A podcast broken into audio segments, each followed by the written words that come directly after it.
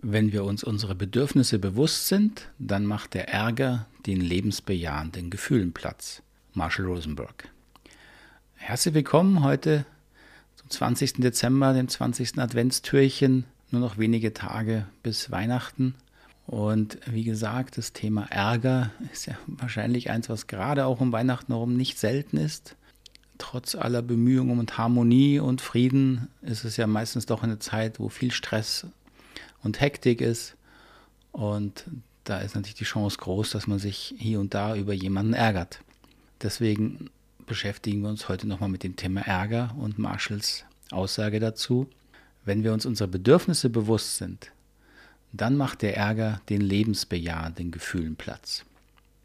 Diese Aussage finde ich zwar richtig, aber auch nicht unproblematisch, weil es kann schnell so verstanden werden, dass Ärger sozusagen nicht lebensbejahend ist, also kein lebensbejahendes, kein gutes Gefühl, ähm, was dann wieder schnell dazu führt, dass man versucht, den Ärger zu ignorieren, zu unterdrücken, zu vermeiden. Und das ist, glaube ich, gar nicht in der Intention des, von Marshall Rosenberg.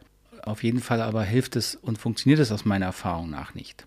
Was Marshall damit meint, ist natürlich Ärger und Wut bis hin zu Hass sind natürlich jetzt mal in Anführungszeichen gefährliche Gefühle. Gefährlich, weil sie schnell in die weitere Eskalation führen, weil sie dazu neigen, äh, wenn wir sie ausagieren, in Gewalt zu enden. Emotionaler, wörtlicher oder vielleicht auch in tatsächlicher Gewalt.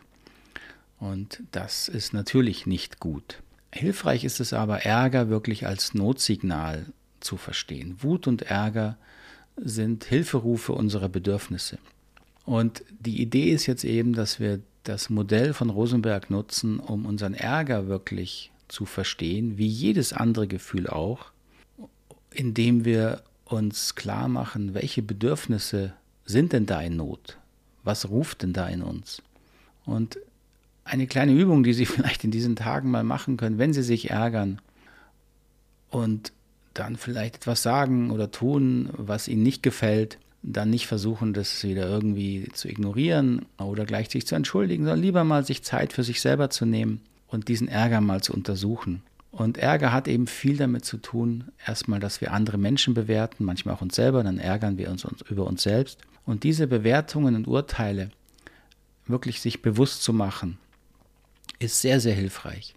Also mal in Ruhe, entweder sich hinsetzen und aufschreiben oder irgendwo hingehen und mal laut denken, was denken Sie denn über andere, was verurteilen Sie, was ärgert Sie wirklich und sich dieser Gedanken mal bewusst machen, diese Bewertungen mal bewusst wahrnehmen. Aber dann dabei nicht stehen bleiben, sondern wiederum Verantwortung übernehmen. Was drücken denn diese Bewertungen aus? Welche Bedürfnisse melden sich?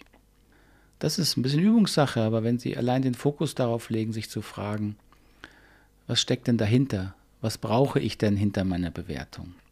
Und dann kommen Sie dem nahe, was wir mit Bedürfnissen meinen der gewaltfreien Kommunikation. Vielleicht waren Sie überfordert, haben keine Zeit mehr für sich gehabt und ein Bedürfnis nach Ruhe, zu sich kommen, hat sich gemeldet. In Wut, in Ärger auf andere, so, das passiert. Aber das Bedürfnis, was doch dahinter steckt, das ist doch verständlich.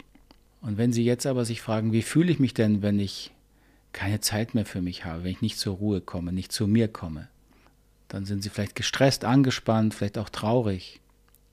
Und das meinte Marshall mit dieser Aussage, wenn wir uns der Bedürfnisse bewusst sind, die hinter dem Ärger stehen, dann spüren wir alles Mögliche, aber keine Wut mehr. Und das nennt Marshall dann lebensbejahende Gefühle, einfach deswegen, weil wir dann eher wieder in der Lage sind, vielleicht besser für uns zu sorgen oder andere zu fragen, ob sie uns nicht helfen können. Und das ist ja die Intention in der gewaltfreien Kommunikation und das führt dann hoffentlich ein bisschen mehr zu innerem und auch hoffentlich äußerem Frieden. Das also als kleine Anregung zum Thema Wut und Ärger. Vielen Dank, dass Sie dabei waren und wir sehen oder hören uns morgen wieder. Alles Gute, bis dahin.